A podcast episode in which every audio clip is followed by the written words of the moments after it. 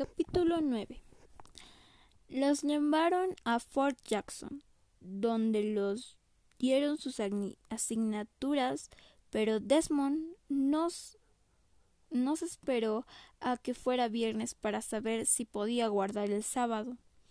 Así que le preguntó a un sargento y le explicó la situación de que él era adventista del séptimo día, a lo cual el sargento le a lo cual el sargento le dijo que buscara al capellán Steinlein y le explicó su situación y dijo que iba a hacer lo posible y que volviera el viernes por la tarde.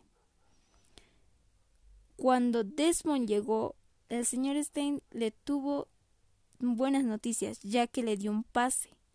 Así que fue cada viernes para por su pase para el pero el capitán Wendell se hartó de darle los pases, ya que no quiso firmar los pases de Desmond.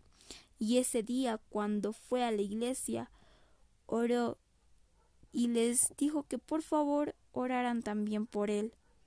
Cuando llegó el señor Stein, pudo solucionar y Desmond podía ir los sábados, todos los, todos cuando sea posible.